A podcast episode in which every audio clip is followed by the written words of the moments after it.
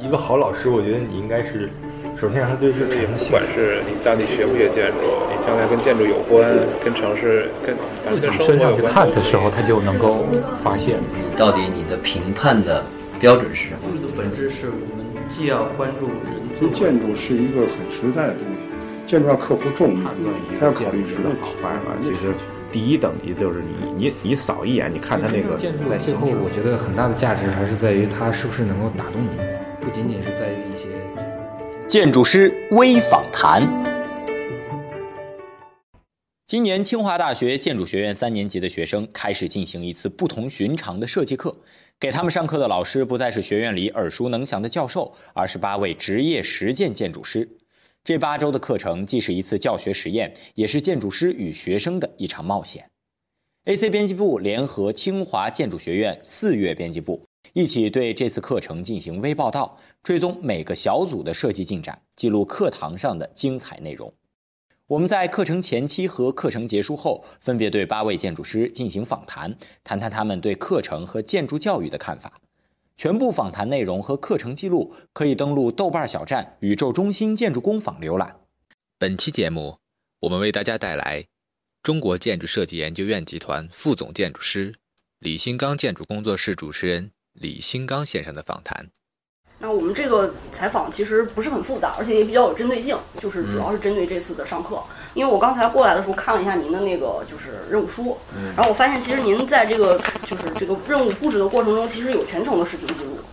是吗？我要求的。然后这个是专门有同学来做是吗？对，就是前面就有一些分工，就有人做那个一些呃组织工作，嗯包括跟我的对接，呃有呃做视视频记录的，然后有拍照片的，嗯然后还有把那个我们每一个同学的他的草图，就是他的、嗯他的成果，要把它收集起来，嗯要归档的。哦，还有呢，就是记录我讲课的一些一些主要的要点。那您这样安排是有，就是之后是想把它收集起来汇总吗？还是？呃，对，我希望它这个整个这个过程都变成一个教学的成果哦的一部分。哦，这样挺。但是我不一定是去发表，哦可能比如说最后如果说有作业展的话呢，嗯可能我还会把这些东西也要把它呈现出来。嗯，就嗯，好，那我们就开始我们正式的问题啊好，就是您能够简单说一下，就是已经上了这几节课，您的感受吗？跟您之前预想的？因为对我来讲，我我是第一次嗯带本科生的设计课，嗯之前是带过研究生，但研究生呢，他是完全是另外一种方式，是他们第一年基本上是在学校里上课，修完那些学位课程之后呢，第二年是在工作室实习，就差不多将近一年的实习，就参加工作室的日常的工作和研究。嗯然后呢，呃，之后就是他有一段写论文的时间，呃，将近大半年到一年的时间，就完成他毕业论文，就这样，基本是这样一种方式。呃，设计呢也不会是专门的，像在学校里面一样给他一个课程设计，呃，纯粹的课程设计去让他做个设计，然后带他，不是这样的，他就是跟着我们的实际的项目啊，就各种各样的工作都有，然后来来完成，完成他整个的这个培养。呃，那就本科生的这个三年级的这个设计课呢，就完全是不一样的一种方式。在此之前，我的经验只有我自己上三年级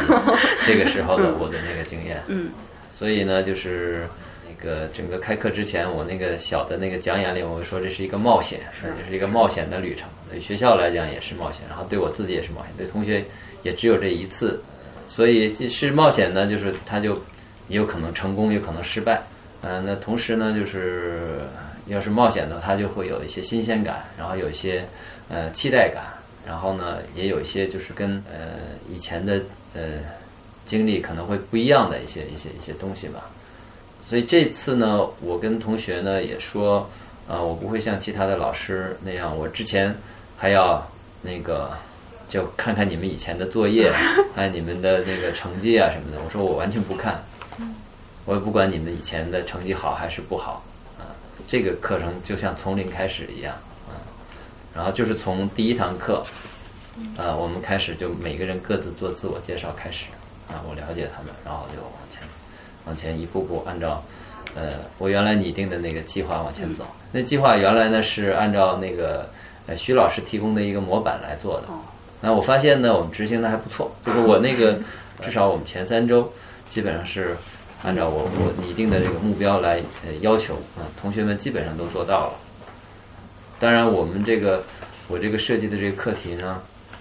嗯、不像我们就是我们上学的时候，或者是呃，我不知道你们是什么样啊，就是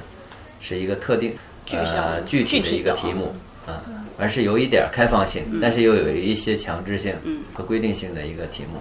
所以呢，前面的工作。呃，是需要同学们自己呃做一些，其实是跟它的设计非常有关联的一些工作，但是实际上又不是在具体的做设计这些事情。嗯，所以前三周基本做这个，然后就开始进入具体的那个真正的具体的设计操作。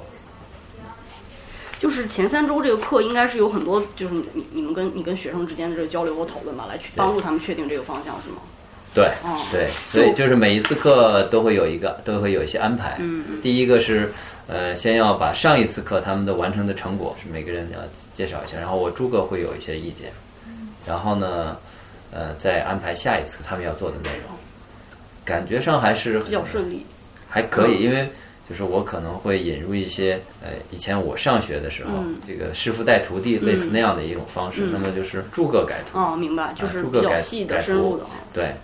呃，诸葛改图的方式呢，当然它也有一定会有一些不好的地方哈，就是说，比如说它可能会。呃，会有一些强制性的把老师的一些喜好会嗯这个强加给学生，会有这样的一种风险。但是它的一个很大的好处就是，通过改图的方式呢，让他通过自己的设计和老师的改图之间的对比，对，然后呢，你得到提升，嗯啊，就是一种提升。嗯那么这种这种提升，它有的时候它是，呃，你是没法说出原因的，就是特别是在对从学生的角度来讲，他是说说不太出来那个，呃，到底是为什么？但是只是觉得老师的草图好，嗯好看。也合理，然后也好，是一个好的，嗯更好，比我的强，但是又是跟我的那个原来的设计为为蓝本的，呃，在我那个基础上发展的，嗯。呃，都这个是我在上学的时候印象很深刻的，嗯。就是我们那个时候有，比如说有老的先生，然后也有年轻的好的那个那个老师，他们都是用这种改头的方式来做。我我有一个比较大的疑问啊，就是嗯。我因为之前跟那个董工还有梁静宇也接触了，也问到了这个问题。嗯。然后从他们那个角度来讲，其实他们对就是国内的这个传统的这种教育方式，其实相对来讲比较否定的。但是从您这角度讲，我感觉您好像还是相对来讲比较肯定的，就是你还是想回复到原来那种。就是比较传统的，尝试一下吧，也不是回复啊 嗯，尝试一下。您就觉得这种这种不同的方式其实没有好坏之分，我觉得没有好我觉得没有没有好坏之分，就是你只要是你自己从这种方式，从某种方式你你受益了啊，那你跨过了那个你对建筑的那种呃领悟的那个门槛，我觉得这就是一种好的教学。另外就是我也是想尽量的不要用我自己的喜好去去强加给同学身上，就是说我不能把他们八个全变成我的设计最好。所以我希望能够在我们这一我带的这个里面呢，除了能够我说我一个就是想的就是局部的来用这个视图制的这个方法，啊，但是同时又又要避免就是因为我个人的喜好来把每个同学的他自己的那个特点、个性和他的那个潜能给给压制掉，给抹杀掉，这个是我特别小心的。就是当时您大三学习的时候，当时的老师有没有就是说在教的过程中，把他的一些价值观和技术习惯，就是说温柔的强加给您？呃，带我的是一个老老先生，他是有二十年的教学设计院的教学经验。我年轻人去新疆，在新疆的设计院，呃，工作了二十年，所以他是一个非常有经验的建筑师。然后回来在在天大当老师，也当了也有将近二十年了，老师。啊，所以草图画的非常好。就他的草图画出来，就像就可以直接上板儿。我们那时候就可以直接上板那个，所以他带我的时候我我印象里就除了那个美学上的那些要求之外呢，他也很强调告诉学生，哎，这个地方我为什么是这样做的，它的原理是什么。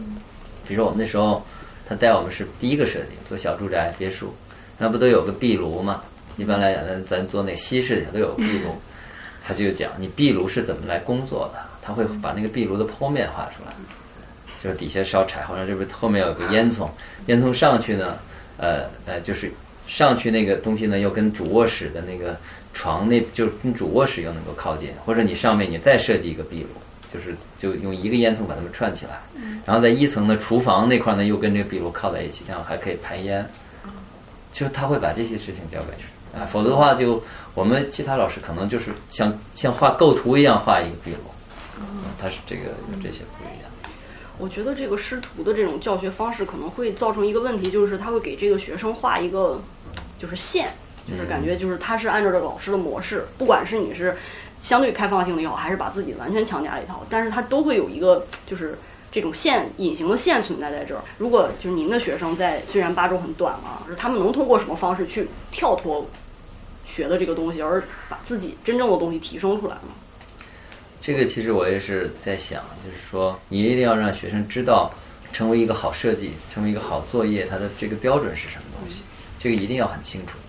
呃，否则的话就变成一个非常神秘主义的，老师认为好就是好的，就这样就不好了，就是会把那个这个师徒制的那个弊端会体现出来。所以呢，要有一些共同的标准，比如说建筑呢不只是一个形式的生成，它应该在于很多意义的产生。这个意义可能是产生于你的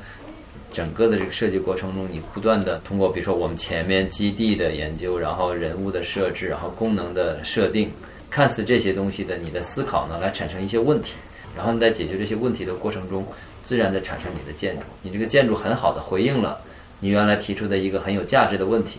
那这个就是你这个建筑的意义。然后形式实际上是在这个回答问题的过程中自然产生的，那这就是一个好设计。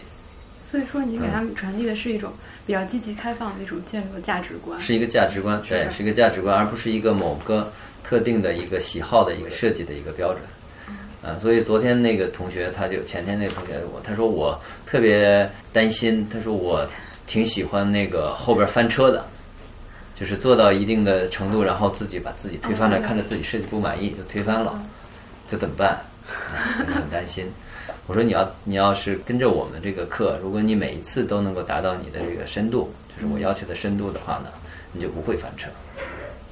但是我觉得好像大部分人都会在那个最后想有一种想翻车的冲动，只不过有一半部分人都有这。种冲动。为什么要翻车？是因为看着不好看，还是看着就可能什么？之前没有想到有一点，然后到最后深化到最后，发现如果前面那一点考虑到的话，可能整个会更顺畅。然后到最后两周可能就会重新翻一下，然后翻一下，反正我是翻过几次，我感觉翻的话，就是当时可能觉得比较痛苦，因为最后的那个成果肯定不如别人的那个表现的好。嗯但是如果就是放远了来看的话，就觉得挺庆幸自己当时又重新整理了一回，啊。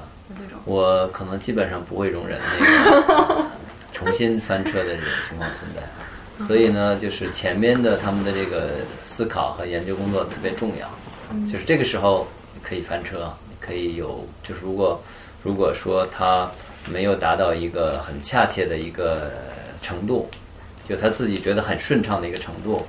呃，我会提醒他，就是我会不放过他这个这一点，就是所以他要他要接着去去，可能会有一些否定的意见。嗯这样的话呢，会把这个否定尽量往前放，而且呢，每一步就是我也是告诉他们，当然他们现在未必能够理解哈、就是完全的能理解，就是说你做每一步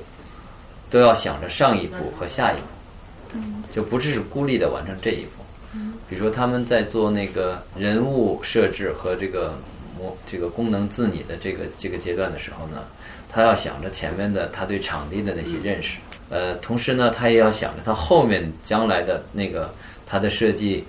会是一个什么样的。呃，我觉得我希望他们就是那个嗯，做完场地的那个研究之后呢，他们那个那个场地本身的那个呃尺寸、形状，包括里面的树、哪块石头，都应该装在脑子里，而不是说还随时要查图啊什么的，他很熟悉。哎，这这样的话，他在做这些思考的时候，他不断的会能够想象他所设想的人物、设想的功能，在这个场地里发生是个什么样的。就是避免翻车的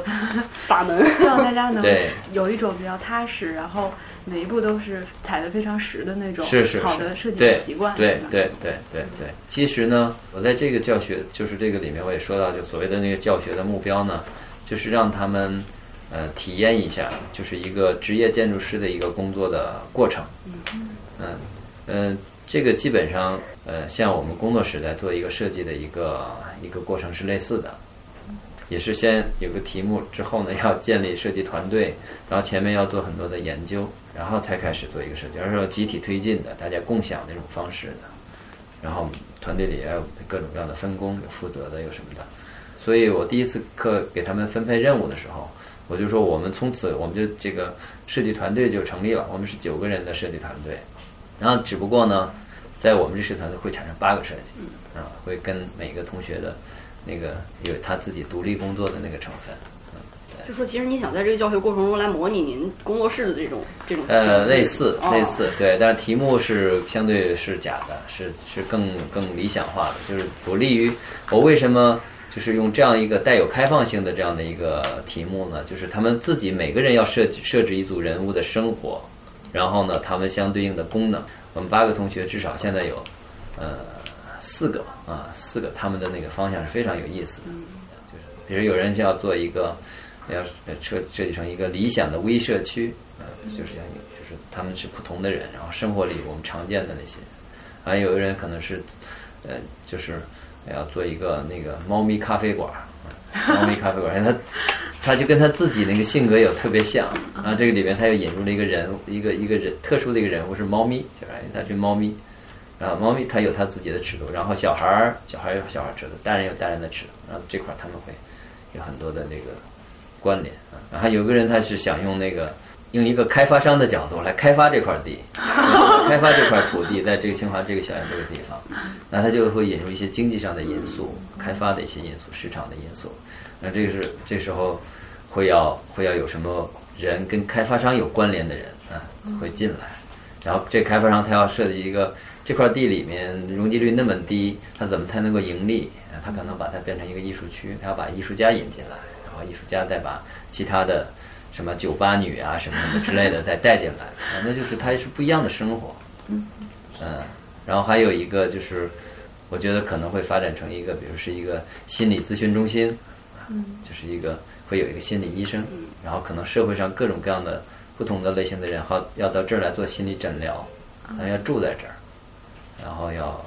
要要他们要互相的，比如政府官员啊，或者酒吧歌手啊。还有这个，凡是有各种各样的心理疾病的人，他实际上是反映会反映一个社会问题，然后他们有各种各样的这种生活习惯，在这样的一个空间里面，像一个修道现代的中国社会的一个修道院一样，呃，就是那四四大功能我说的居住、工作或者学习，还有呃休息、娱乐，然后还有聚会和这个会议的这种这四个功能都可以体现出来。所以呢，它完全这个东西，它可以操作成一个城市，很小的城市，也可以变成一个建筑，因为这四个功能是人的生活里面的主要内容。您在就是教学的过程中，会不会接触到就是不同层次水平的学生？这种会影响你设计的推进吗？或者是碰到这种我现在到现在为止，我也呃，我也没看出来，然后我也不会把他们分成嗯层次的高低，我只是把他们分成不同的性格、不同的人，我也不让自己有任何的先入为主的这个判断。就上课之前，我是有很多想象的，我也觉得这可能会挺挺难的。但是呢，就是上了这几次课之后呢，我觉得这时候可能跟老师的应对方式还是非常有关系的。比如说，我们有一个学生，他讲完了，就大家就我还没有说我们是不是得鼓个掌，他们就大家就就直接就鼓掌了，就是就觉得这个就肯定是好的。然后有的学生呢，他就说啊，他说他他就没激情，他说他平时就是没什么激情。那这个时候呢，可能有的时候我我觉得我会就让他能那个，在他这种没没激情的这种这种状态下，也能够有他自己的特点，就是也能够让他就顺着他自己的呃喜好啊，他自己的那种气质啊去发挥，这样才会容易出来呃出来东西。你不能够别扭着他。就是能看得出来，您就是也特别渴望把，但是给自己那份东西就是传递下去。嗯。那有没有当时有一些遗憾的事情，就是希望这些学生可以嗯弥补或者避免？我觉得这是一个时代的一个这个决定性的问题，就是因为整个的中国的建筑界它是那样一个水平的情况下，你不能希望老师能够完全超越那个时代。现在这个情况是不一样的，就是外面的环境，然后。中国建筑师他自己能力也在发展，然后学生接受的信息也非常非常的丰富，所以我觉得那个时候的遗憾，就是比如说可能我们的对一些建筑的认识的那种眼界哈，这样的问题可能在现在不存在，可能不存在的，因为你们现在现在这个媒体这么发达，当然它是不是那么深入的、那么很深度的理解，和真正的了解，那就未必了。所以每一个时代有每个时代的问题。那我们现在的可能的问题就是我刚才说到的，就是怎么来让学生认识到建筑它本身的意义到底是什么样啊？它就这个在您大三的时候，就是老师给您教学的这说的没有，他不会这么明确的说这些价值观性的东西，呃顶多就批评你，你这东西什么怎么回事儿啊呃，楼梯上怎么有根柱子啊我有一个三级作业，火车站那个楼梯的平台上有根柱子，就就我那次就作业打分很低。所以现在呢，也许我们需要有一些价值观性的东西去去传递，比如说，为什么我要设定这样的一个题目，就生活的舞台，就是希望他们能够设计的建筑是要关注到人的，关注到人的生活。这个这人的生活，你就包含很多很多的其他的东西。呃，你理想状态下，你应该是充分的了解你将要设计的这个建筑里面的人，他是怎么样使用这个建筑，他的生活状态是什么样，他什么样的东西能给他愉悦，或者说他让他引起不快，只有这样你才能够设计好一个建筑。所以这个任务书本身是在传递一个价值。具体的过程中，我会慢慢的传递给他们，就是说你，呃，就是我们怎么那个认识认识一个建一个建筑是好建筑还是不好的建筑。所以就是说，以前的时候，就是可能老师对学生的那种价值观的那种投入，还停留在一个建筑的基本功，就是比较基本的层面。现在可能我们就要再想一些更深入的方面，是这个。当然是是是物质层面到精神层面。嗯是是是，基本功也需要强调。可能那时候我们的那个所谓的基本功呢，更强调图面的表达，图画的漂亮，图画的很专业。呃，我后来认认为呢，这个基本功也包含一些，就是就你设计要做得很好，就是你心里想、心里所想，能够很很专业的表达出来啊，用设计、建筑设计的建筑的语言表达出来。如果再扩展一点的话，建筑的基本功也包含它对建筑建筑本身的这个呃判断、价值观的这个这个层这个层面的判断，就是这个也应该是在一个基本功的层面上去让学生能够呃接触到，就是因为这个会影响他今后的对建筑的这种认识。就是有的时候学生可能会呃觉得很茫然，就是我的设计是好还是不好，那到底是怎么来判断的？还要总要问这个问题。那这个时候其实。建筑教育如果这个问题不能够回答的话，我觉得那是很失败的。你可以说建筑学是不可教的，但对于建筑价值的这种判断，好和坏的这种判断，还是应该可以能传递的。然后刚才说起基本功，就是你能看出来他是被这个先生教出来的，就是因为他好多那种技术习惯，他也会潜移默化渗透给这个学生。我看您在这个画图就用了特别理性的那个几何关系，但是我知道有一部分人他们是用那个模型来推敲，就比如说自己看着觉得合适了，然后我直接把它量一量，然后怎么着反到那个电脑上用网格纸或者什么的方式。就是您会把您的这种技术，就是这种态度，就是还有习惯什么的渗透给学生。这个我可能要看情况，我觉得不一定强求。虽然我在这个这个任务书里面也要求了，就是每个阶段有不同的尺度草图和模型，嗯，但是说具体的怎么来去嗯把那个设计往下整理，我觉得具体要看情况。但是呢，就是其实模型是很重要的，因为建筑是一个空间体嘛，是一个是一个实体的东西。模型呢，就是在设计阶段。模型应该是最接近它的，你就是你画图实际上是一种想象了，就更抽象的想象。模型会相对的更具体一点，会更接近，会直更直接一点，所以要有要用模型。那至于你说的那种呃模型的感觉，直接反映到图上，而不是在现在图上先操作的很精确，呃再去做。我觉得这种情况是应该是一种互动的，可能会是。嗯。而且呢，确实应该相信，在模型的制作过程中，就是你判断的那种、那种捕捉到的那个感性的那种感觉，嗯，也需要经验了，因为它毕竟小的东西，它不是真实的东西，也需要你的想象，但是这种想象会更更靠近那个直觉。有时候我们真到建成的房子里面，嗯，你会发现很多的败笔，是吧？你就相当于你进入了一个一比一的实实际的模型了，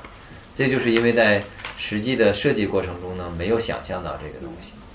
所以模型的那个感觉还是要重视，还是要珍惜。